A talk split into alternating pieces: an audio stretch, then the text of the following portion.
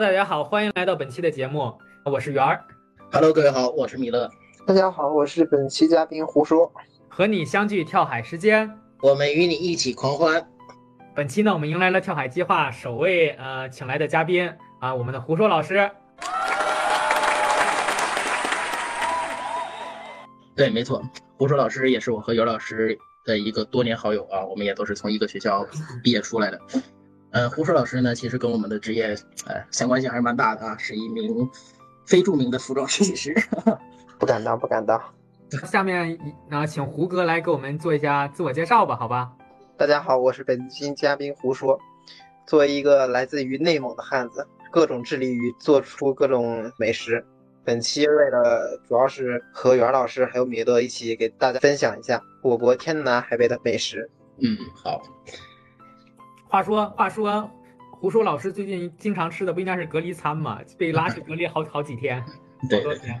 你要相信我，作为一个因为胡说的内蒙汉子，嗯，隔离餐不是我的菜。好吧，好吧。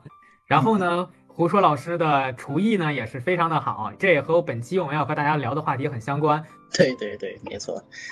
说到美食啊，其实就跟我们的生活是息息相关的，对吧？哎，几乎每个人呢都对美都有自己喜欢吃的和自己喜欢创作的食物。嗯，你看一说到美食，尤老师这个口水啊，马上有点垂涎了，是吧？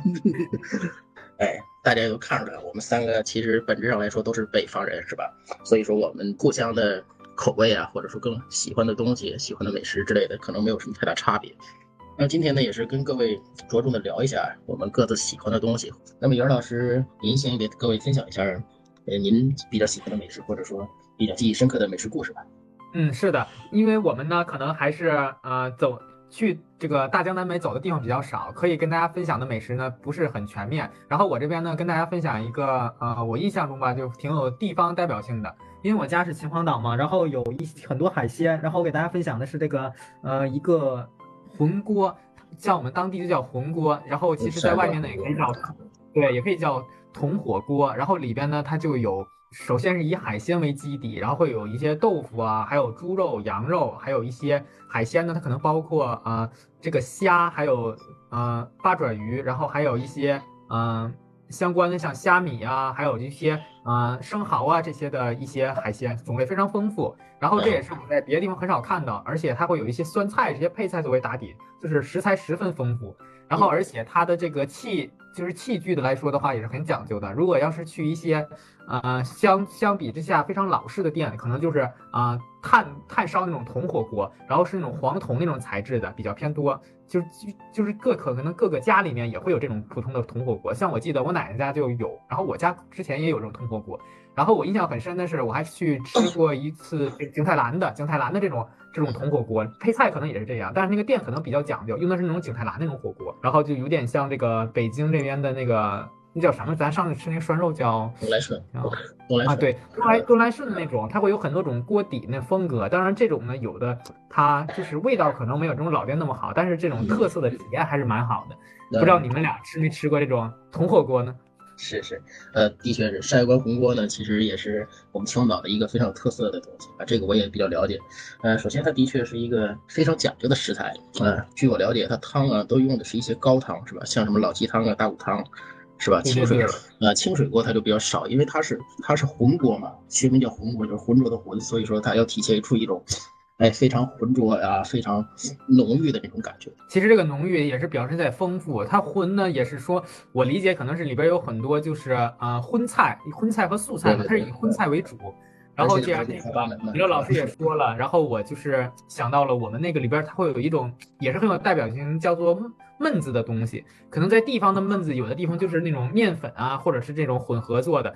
但是我们当地呢，这个焖子它很好吃，很很出名的原因是，它这个也是很讲究，就是它是有讲究的方法呢。就是我我也知道，因为我奶奶会做这个，它是需要用买一些新鲜的大骨大骨头。就是真的是猪大猪骨头那种棒骨，而且很讲究的部位，然后需要准备好秤和这个这个配料，可能是啊、呃、淀粉啊什么的，还有通过比例，然后首先先把这个大骨头熬出汤，用这个骨汤浇这个面粉，不是拿水浇，是拿这个骨汤去浇，然后把这个呃骨骨大骨上的肉全部给它剔下来，用这个骨头上的肉，然后加上这个面粉，拿骨汤去冲，然后等它冷却下来，然后蒸好，就是这种焖子。这个焖子的香味啊，就是确实就是真的，一般来说那种淀粉比不了。然后再把这个焖子呢。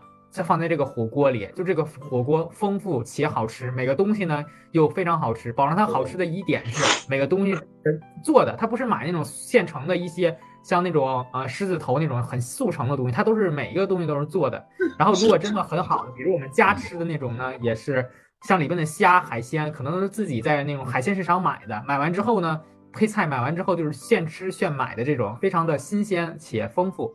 焖的我也是，我我我老家因为也是离山关不远，也经常做啊。他们用的材料基本都是当地非常出名的红薯淀粉，对吧？而且那个淀粉呢，的确是非常有营养啊，而且，哎，味道非常的浓郁，是吧？非常的浓厚，哎，加上这种什么各种大骨头汤啊，或者说各种骨头肉啊，真的，哎，做出来的那种感觉。呃，说它是一道荤菜吧，但是又有一种非常呃清淡素雅的感觉，对吧？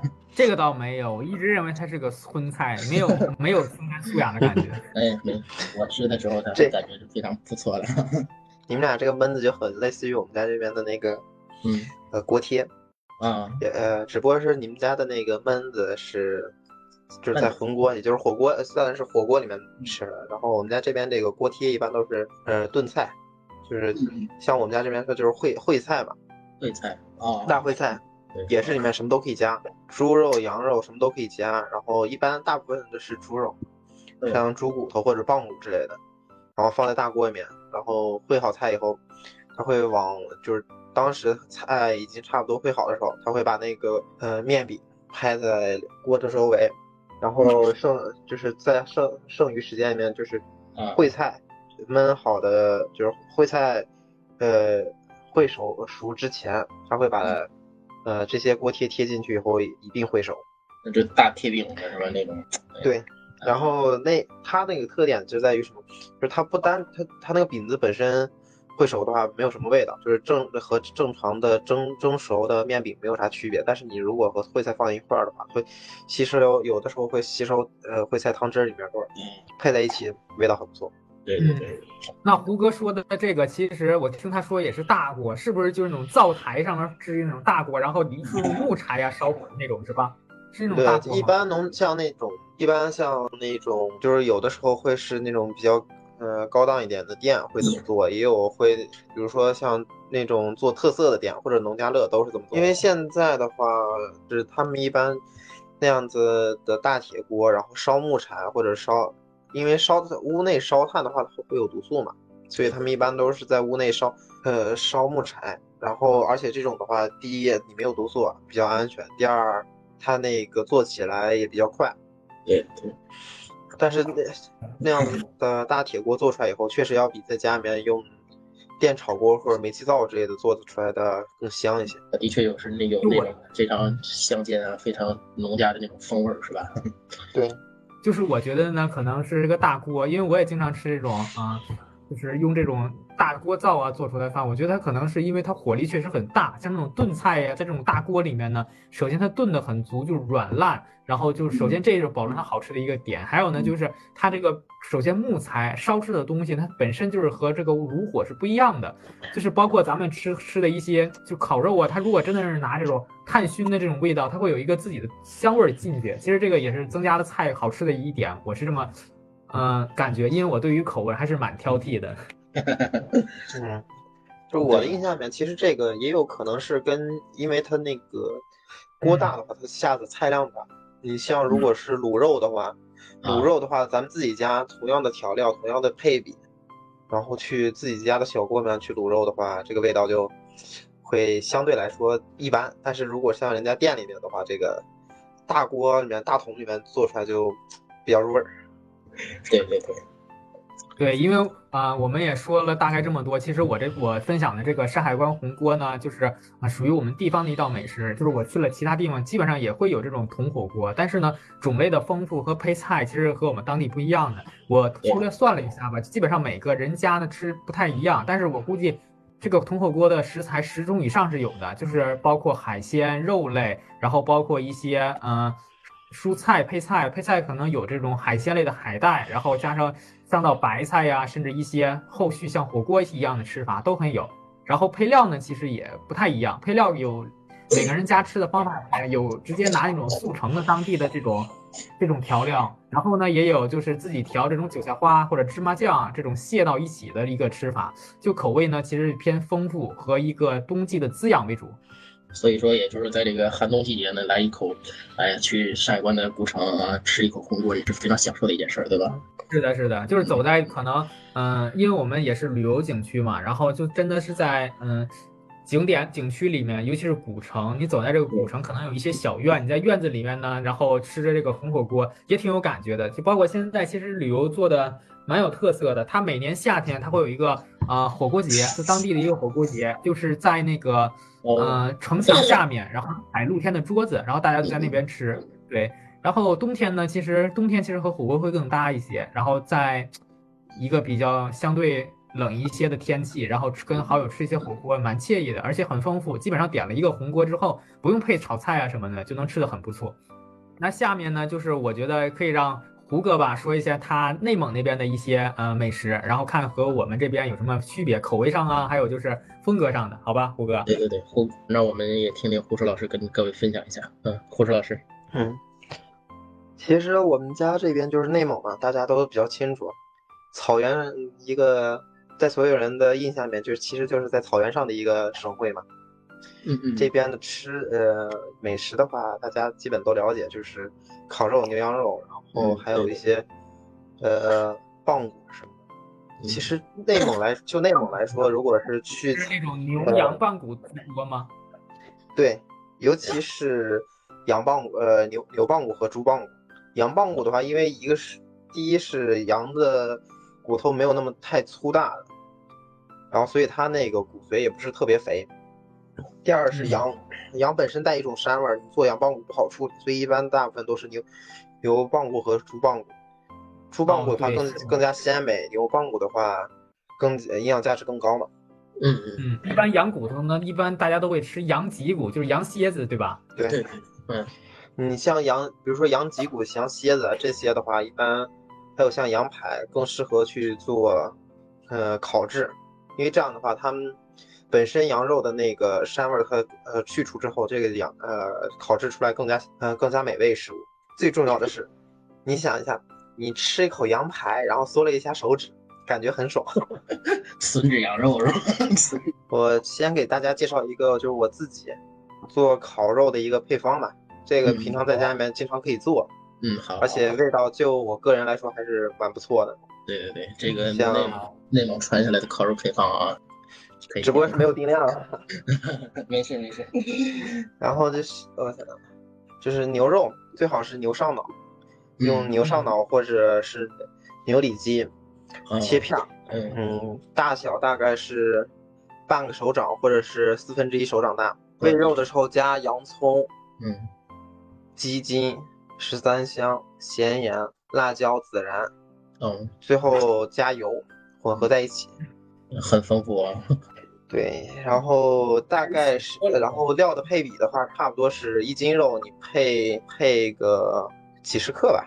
嗯，也就是先把这个肉腌制一下，对吧？对，先腌制好，腌制好以后，可这个肉就可以，就是首先第一件事就是你要加加油，呃，加油腌入味儿。但是你腌腌之前你要把它抓匀，这个如果大有就是有一定。呃，做就就是有点有点有一定厨房经验的，是是是，那听众们应该都是都比较熟悉。嗯，腌肉腌肉一般都要抓匀，对吧？大概腌多长时间呢？不知道大概腌的时间一般是十五分钟到半个小时左右。呃，腌腌完以后你可以下手尝一下，大味道大概是呃和就是像火锅店的烧烤料的味道差不多。哦哦，就大概是呢，如果是腌腌腌制完以后。或者是腌搅拌啊，搅拌之后你尝一下那个调料的味道是和那个差不多的话，基本上就可以了。然后上上火烤之后，你就可以大快朵颐的在那里吃了。如果比如说有剩的话，没有当时没有有剩没有吃完，然后剩的不是很多的话，你可以呃在晚上或者隔天，嗯，去把它加加些米饭炒炒成蛋炒饭，或者是直接把这些肉就着洋葱一起炒了，都是可以的。呃，也就是说，这个吃法上也非常多元，是吧？可以配饭吃，可以直接吃啊。对，对的，对的。我是吃过胡哥那边做的这个牛肉的，确实很好吃。首先它这个腌料就很入味，然后呢也会有一些烧烤的味道在里面。然后因为买的肉比较多嘛，然后第二天呢也正好可以把这个烩到洋葱里，变成一一个洋葱炒牛肉，然后或者是一个牛肉炒饭，哎，味道都很不错。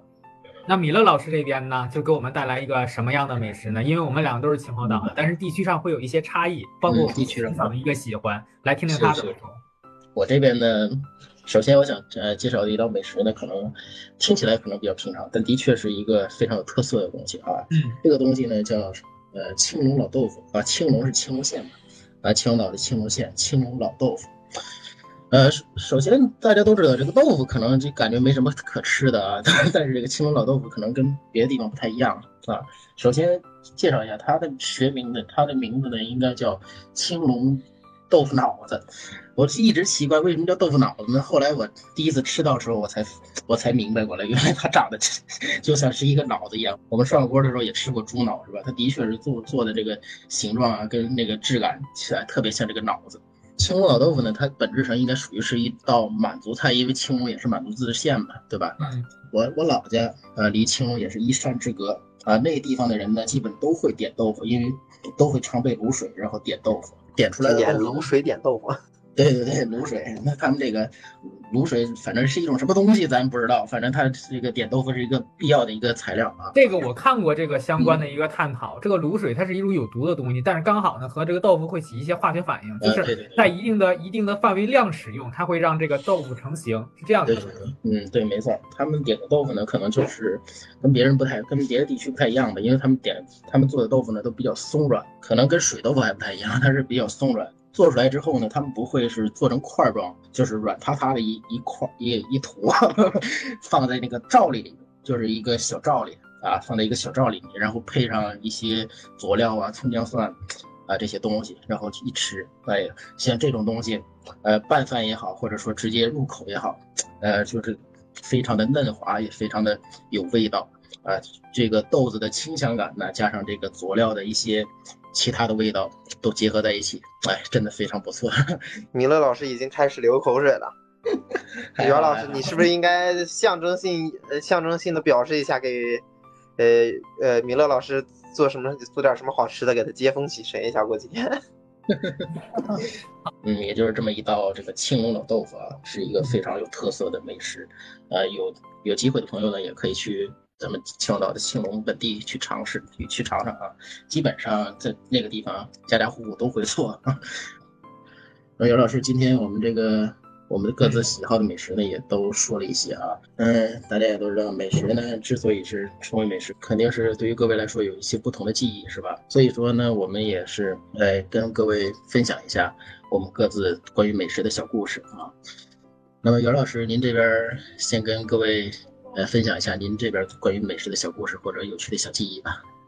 好啊，我这边其实我觉得美食呢，它可以不是非要特别精致，像我刚刚说的很很很大份的，像这种红锅啊这种，它可以是很平淡的日常的东西。我给大家分享的可能我和一个兰州拉面吧，这个一个街头遍地的一个美食的一个记忆。一碗简单的可能是一个兰州拉面，是那种汤面，但是承载了。我很多个记忆吧，我印象中第一次吃这个兰州拉面，可能是在在初中的时候吧，是第一次吃。因为小学的时候确实，那个时候有清真拉面，但是兰州拉面我好像是没有吃过，因为我们当地可能是羊汤这种早点还是占据主流的。然后我初中开始第一次吃这个兰州拉面，我觉得它和普通拉面有一点区别呢，是首先它的汤它是看似就是一碗汤面，但是它的汤会有一点牛肉的香气，还蛮香的，然后加上那个。这种葱花，然后加上这个几片牛肉做点缀，然后我觉得呢，它可能也是在面上很讲究，它有很多种选择。默认呢可能是叫一种二细的面，但是如果想吃粗一点或者是更细一点，像最最细叫毛细吧，然后可能有九叶各个选项，可以根据你的一个面进行 DIY。然后它属于我觉得是一个简单但是有一定温度的一道美食。然后呢，它像点睛之笔，可能也是那个嗯。那个辣椒油，他做的还是蛮香的。因为我我说这个店可能是我家附近一道，就真一一家真的蛮正宗的店吧。然后其实兰州拉面这个东西全部都连锁，但是为什么说这个美食记忆呢？其实大家都觉得就是自己家楼下就是真的是比较方便常去那家店，哎最好吃。其实后来我也去过很多兰州拉面店，我然后包括他这个店呢，我在这店里面也发生了很多事。我记得当时我查那个当时的一个美术的考试成绩，当时我早晨是去吃这碗面，然后我印象中呢，就是我大概知道今天会出这个成绩，然后但是我一直在吃这碗面，我印象中这应该是十多年前的事儿了，我现在还记得，它这个东西呢。我面我没有吃完，然后我发那个看到 QQ 这个群里面说啊，这个出成绩了，可以查了。然后我就开始在那查，在那个店里就开始查，就拿那个可能当时有那个安卓手机了，然后当时输进去，然后发现 哦，那过了，哎，很开心，然后开心的吃完这碗面，哎，然后暖洋洋回家了。那是冬天，因为出成绩大概是在一月份的时候。嗯，也就是说当时出成绩就开心，这这碗面吃当时吃的都非常舒服，是吧？是的，为什么说就是冬天和这个拉面场景很相似呢？然后因为我在可能就是冬天冷的时候会经常去吃这个兰州拉面，就是尤其是不知道吃什么的时候，因为我觉得我当时就是啊进行考试啊，这个考点附近它就有这个这个场所，因为我觉得就是可能嗯去外面学习一天了就很冷，然后还有一些饿，吃一碗热腾腾的面，哎很舒服。是这样一个感觉，然后配上一个卤蛋啊，然后或者加上一个小菜，就是这样。就包括现在呢，也会延续这个这个这个习惯，就是面加上一个蛋，然后加上一个嗯这个配菜，就这种形式呢，简单但是却很舒服的一顿饭。然后它承载了我的，是的，是的。刘老师呢，跟各位这个分享了一些兰州牛肉拉面，其实它的确是可以说是在。呃，很多地方都能吃到的一个非常简单的食物，但是的确给每人的感觉却都不一样，也的确是承载了袁老师一份 比较欢乐的记忆，是吧？其实，其实为什么说这个呢？也是因为它不光是欢乐，也是有一些就是包括承载欢乐的同时，它会有一些比如身体不舒服的时候，比如有一些像感冒啊，或者是一些。身体上感觉不是很舒服，但是那个时候你我大概率大家不会选择去吃啊，我去炒菜馆吃个炒菜，基本上会选择吃一碗热腾腾的面。其实和那个日式拉面那个作用，我觉得是有异曲同工之妙的。可能是在上班一天之后，很多就是日本的工作族会选择去吃一碗拉面，不被别人打扰。其实我去选择吃兰州拉面呢，其实很多场景也是吧。首先它那个场景它比较偏清真，然后清真呢就是。没有，就是饭馆那么的嘈杂，然后加上，其实你想把一碗拉面做的很符合胃口，其实也是有困难的。它，它的出错率比较啊，据我所知，他们是有一个就是相关这个拉面协会的，它会有一个普遍的培训。这个东西它不会做的很难吃，基本上去哪里就有点像肯德基的意思，快餐式运营是吧？对，快餐式运营啊，对，就属于中式快餐啊。啊，那胡舒老师，您这边有什么想要跟大家分享的呢？我记忆里面比较深刻的一顿，呃，一顿饭的话，应该是和袁老师之前在北京嘛，他过生日，然后我们俩一起去出去找家自助烤肉吃烤肉去。然后进去以后，第一件事，一进门一上来端盘肉，都很正常，端了几盘肉都很正常。不正常的是，呃，袁老师端完肉之后，带带着肉回了回了座，我们当时座位之后。嗯，我转身带着大概四五呃四五盘的调料就回到了桌上，然后别是它那个调料很丰富，就是有一些烤肉的味料，像上面说的孜然啊这些，对，对，那家店确实那个调料很丰富，一般别的店呃就是当北京当时好像是就咱们几个就咱们吃过的烤肉店的话，好像都没有他那个丰富。然后后来后来就是别人家别人烤肉一般都是先把肉放。肉放到呃炉上烤嘛，我们俩不是，嗯，我们俩当时是第一件事跟人呃服务员要了一副一次性手套嘛，就开始给肉穿衣服抹料打扮，先腌是吗？对对，打扮完给人给肉穿穿戴整齐，上完妆之后才开始烤肉。好，当时当时当时旁边的服务员就已经懵了，你知道吗？嗯嗯，不是看我们表情就说，当时就问我和袁老师，我们俩是不是专业的？然后我们说，呃，然后袁老师跟我们说，就只是单纯的喜欢吃而已。对，这烤出来的肉也是秀色可餐，是吧？对对，味道很好，很入味。然后呢，而且就是，其实我觉得在外面吃饭呢，一种一种生活感其实还是有的。其实有些东西，尤其是烤肉店啊这种。自助形式的，让自己去拿，自己选择。其实它本身的肉是没有什么滋味的。如果硬烤呢，如果不加一点东西，就拿油硬烤，它可能能烤出来就是肉味。然后加上你用那个蘸料蘸出来，其实是差点滋味的。然后我们用这种酱料啊，就是喂一下，然后再烤出来，就是味道啊，属于味道有一些很很大程度的加成，更符合我们的一个口味。嗯，也就是说这个味道就是深进的这个肉的里边，是吧？不是这种蘸料的那种味道，是吧？是的，而且吃这个的话，我们也形成了自己的一个呃作战方法吧，就是可能是烤肉啊，包括平第二波可能是烤一些菌类，加一些海鲜，然后搭配一点肉，像一些鸡翅啊什么这种形式，然后相当于吃啊，就是这种有一种一种节奏感，然后吃完呢也是比较舒服的，因为现在还是人比较注重一个。吃吃东西比较舒服嘛，不可能啊，吃完就是很单一，就只吃了一种或者几种这样。嗯，也是开始注重一个养生。那等胡说老师回到北京之后，我也得好好的享受一下您这个专业的手法了啊！你不能偏心啊，不能光跟这个袁老袁老师是吧？你对，那那没问题啊。只要你付钱，一切皆可皆有可能。好好好。啊，像我和当时和呃吴哥这边呢去了那个烤肉店，哎，确实做出来的这个东西很非常好，而且当时我们印象中吃了大概两个多小时吧，两个多小时我们一边聊一边去烤，这种氛围呢非常好。然后我其实也不是一个光会吃的人，就是我的一个操作能力也蛮强的，哎呀，就是负责哎作战协调，哎，大概给我们规划一些水果呀这种这种这种饮料啊这这种规划，哎，非常也是不错，有配合，然后有聊天，一顿饭当时吃的蛮舒服的。就是很有很有生活，在这种平时工作下呀，找一个周日，哎，我们一起去吃一顿，然后聊聊天，是吧？就像我经常跟尤老师也是经常出去吃饭啊，尤老师的习惯就是吃饭不单单是吃涮，应该它是一种享受的过程了，对吧？是享受享受啊，放松的一个过程。在这个过程之中，我们可以聊天啊，可以谈谈一些自己的呃生活呀，对吧？对对对。甚甚至说可以评价一下这个美味的菜色，或者说跟其他的菜色做一个做一个比较，或者说分享啊。是。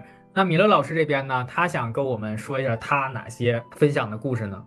说到故事呢，我比比较记忆深刻的呢，可能也是一个比较有特色的东西啊。这个特色，这个东西叫做粉鸽子啊，也是青岛的一个，也是青岛的一个本地美食吧。看来米勒老师这期话家乡宣传大使了，带来的都是地方美食。对对对，地方地方农产品宣传大使。没错没错，哎，那的确是因为从小到大经常接触这些东西，呃，给自己的记记忆也非常深刻。而粉鸽子呢，它可能，呃，据我所知，它可能也是一道偏满族类的食品啊，因为它是用。绿豆面做的，呃，它跟那个豆皮儿差不多，也是一整张的啊，一个圆形的。然后，但是它那个触感啊，非常的，呃，非常的柔软。我记得呀，小也是小时候第一次接触这个粉鸽子，因为小时候也不在厨房嘛，也不知道这个东西是啥。在我奶家吧，有一天，呃，中午我我奶，我说奶，中午吃啥呀？我奶来一句炖鸽子。我一一听，啊，炖鸽子有肉吃了。当时我就我就想，我说这哎这鸽子肉是什么味儿的？因为当时也没吃过鸽子肉啊。哎呀，就想哎，一直幻想着这个美味的鸽子肉，然后喝点鸽子汤。然后后来吃饭的时候一端，哎，端上一大盆儿，花花绿绿的有菜，然后还有那个绿呃黄绿色的那个那个粉鸽子那种。当时我就奇怪。我说鸽子在哪儿呢？后来我想想，可能鸽子肉比较少在底下，我就翻，哎，我翻半天，我说怎么连块肉都没有？鸽子在哪儿呢？但是那时候小，从中没找到那一点红，对吧？对，当时也小，也不好意思问。我寻思可能是我没吃着吧，我就慢慢吃呗。结果吃到最后一大盘菜都没了，我都没吃到一块肉。后来我就问我奶，我说奶，你说炖鸽子？是不是这道菜忘上了？我奶说你都吃完了，放鸽子。米勒老师当时的想法应该是，明明是一道炖鸽子，然后结果 炖了，炖是炖了，没放鸽子。对对，哎呦，哎，后来才知道，原来只原来他说的炖鸽子呢是这个炖粉鸽子啊。呃，这个粉鸽子呢，其实也的确，呃，非常有特色啊。它还有很多种做法，像刚才我说的这个，除了炖之外。它还可以卷成这个签子啊，炸起炸成签子来吃，也是非常美味。吃的时候呢，也是，哎呀，有一种入口即化的那种感觉，嗯，十分美味。呃，相传来说呢，这个可能是慈禧太后赐的名。这一个个小故事啊，跟大家分享一下。嗯，好啊。对，相传呢，这个慈禧太后每天的用餐都十分奢侈啊，菜肴非常多，然后就需要那个小太监。端这个菜菜碗是吧？挨个走，咱们也看过那个陈佩斯老师演的那个太后吉祥是吧？然后那天慈禧那天慈禧就你光走我一口没吃上呢，你就过去了，然后就说了一句那个东北方言，说搁这儿，当时就就把那个小太监把这道菜搁这儿了。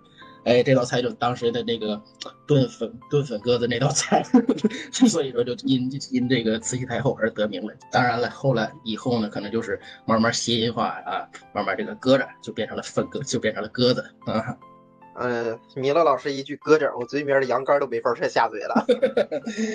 对对对，哎，非常有趣的一个民间小故事吧，属于是。那么我这边也是跟各位分享了一个这个粉鸽的小故事，呃。袁老师这边还有什么小故事可以跟大家说说的吗？嗯，因为这期吧，就是让胡说老师这边多给大家分享一下吧，好吧？胡胡说老师再跟我们说一下吧。袁老师还记不记得当当时你去我们呃，当时你刚来北京时候，我给你做的那个吃包菇？记得呀，这这道菜非常的怎么说呢？很考验。做做做做这道菜的胡哥的一个耐心和他对于这个的美食的追求，我给大家简单介绍一下。他这个是把鸡翅剔骨之后呢，然后腌制，然后把这个蘑菇可以是海鲜菇或者金针菇，从这个剔骨的位置窜进去。还有，这是一个比较繁琐加上一个考验人耐心的一个美食，但是做出来味道确实很好。嗯，比较考验手法是吗？是。最近吧，因为在家里面没没什么事嘛。然后，尤其在家里面没有什么太多吃的，然后就想着没事儿做点零食，然后就突然就想到了那个吃包菇。然后后来，但是家里面没有蘑菇嘛，有虾，然后看网上有那个做吃包虾滑，所以我就弄了一下，做又那天又做了一道吃包虾滑。想当初那会当时是做吃包菇时候，早晨九点起来做做开始做，一直到咱们俩一直是到了下午两点才吃上饭。哦，是，然后这这次有很大进步，早晨十点起来做，然后中午十二点吃的饭。做的时候嘛，其实相对来说就是主观上感觉的话，就是吃包虾滑要比吃包菇省事一点，因为包金嗯包蘑菇或者呃或者金针菇之类的容易滑，就是蘑菇容易滑出去，你焯水的时候。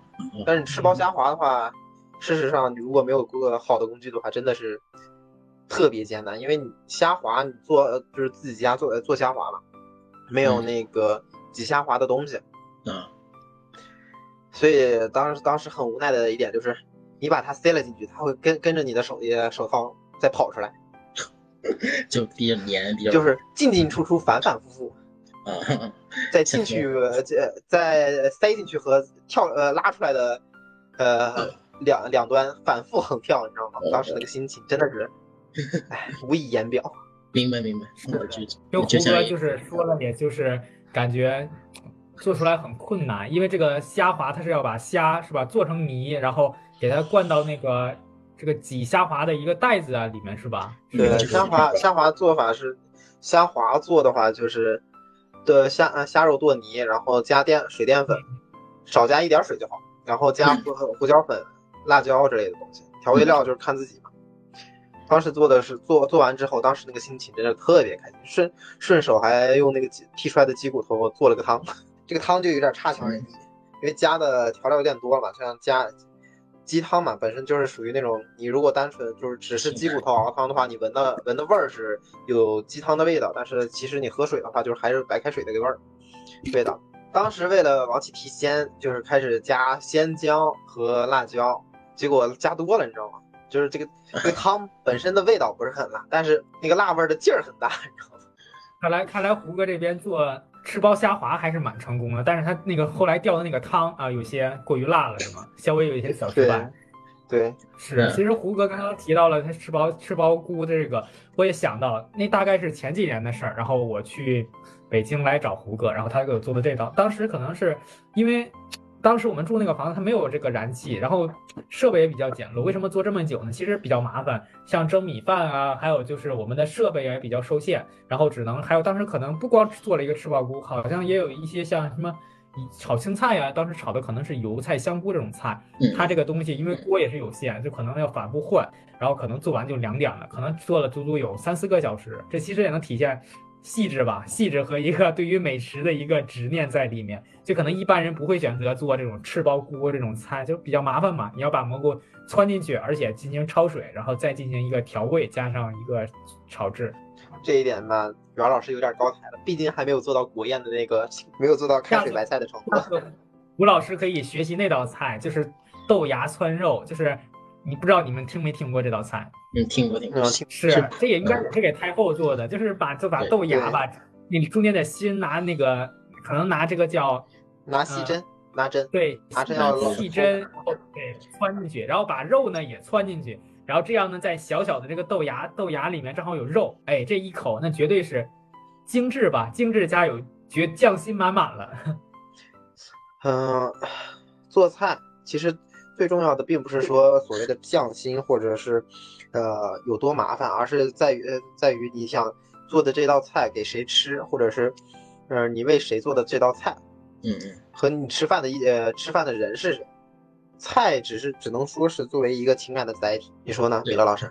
对，没错。嗯，我觉得胡哥说的很对，就是这个饭呢，它只是一部分，就哪怕我们吃最简单的，可能一顿简单的早餐，但是比如和好朋友或者是喜欢的人一起吃，那也是一个非常有意义的一顿饭，对吧？对，其实中国人是很很在意这些东西的，就为什么装鱼要有单独装鱼的盘子呢？什么？上面我们和大家说了，就包括我们记忆中的一个美食，还有就是我们家乡的一些美食。其实很多家乡承载的是我们小时候，包括这个随着长大对于这个美食的一个内心的记忆。然后包括我们走出去，走出家乡，哎，怀念的其实也是之前吃的某些东西。然后本期呢也非常开心，胡说老师来到了我们的节目，和我们分享了一些他作为一个内蒙汉子，嗯，吃的一些美食和他对于美食的一些。啊，做法和建议，哎，希望胡哥这边回北京，哎，我们三个再好好的吃一顿，是吧？胡胡说老师，对，没错。而且就美食而言，其实重要的不是我们吃什么，而是我们和谁在一起吃，以及在吃饭时吃美食时所产生的回忆。只要这呃，只要我们的回忆是美好的，那么每一天都是美好的。是，就像我们漂泊在外面工作呀，其实我就是当时是我在一个面馆旁边是。呃，两个年纪偏大的姐姐吧，她们就说：“哎呦，现在工作好累呀。”然后当时好像一个女生说：“啊，她想想回家，不想在这儿干工作了，怎么样？”当时那个姐姐就是说：“哎，吃饱吃饱吧，吃好就不想家了。”其实真的是，当就是本身饥寒交迫，然后加上你没吃饱饭的时候，会很产生一种 emo 的情绪。当吃饱了呢，内心有内在有一定的温暖能量的时候，反而能抵抗一些风寒，对吧？对，没错。我这里也借借用一句风味人间的一句名言吧：美食呢是相逢最美好的理由，味道里满是满足，酒里呢是故事，故事里有你有我有他有我们每一个人。我觉得这个美食呢聚拢的是这个人间烟火啊，然后摊开的是我们的人生故事，有很多温情的记忆，也有很多有趣的故事。有时候一道自己喜欢的美食呢，带来的是喜悦，带来的是快乐，带来的是幸福。它可能与时间无关啊，可能与菜色无关，但是只要用心去享受一顿这样属于自己的美食，那我们这短短短短几分钟的生活也是无比的悠然自得。其实呢，我们也经常看到一些美食节目，比如说《舌尖上的中国》，是吧？上面也就说，弥足珍贵的美食呢，可能也是平常无奇。再简单的食物能，有自己的灵魂；再简单的人生呢，也有也有各种。不一样的滋味，所以说，在这个美食之中，也要体验一下我们自己不一样的人生，也要体验一下属于自己的快乐。对，就是美人生路漫漫，但是美食呢常相伴。也希望呢大家嗯可以多和朋友啊、身边的人哎去品尝制作一些美食。然后呢，这期节目就基本就到这里，非常感谢胡歌哎来我们的第一期节目做嘉宾，感谢胡歌，感谢感谢胡歌老师，也十分感谢呃袁老师和米勒能邀请我来这里。和大家一起分享美食，嗯，好的，希望以后常来哈，必须必须常来，为了为了多吃两多多蹭两顿饭也必须得常来。对对对，来胡胡说老师刚之前咱们说好的要记住啊，只要你出钱，厨师立马到位。好好，那本期呢，我们介绍美食的这期节目就到这里了，和你相聚跳海时间，我们与你一起狂欢，我们下期再见，嗯，不见不散，再见，拜拜。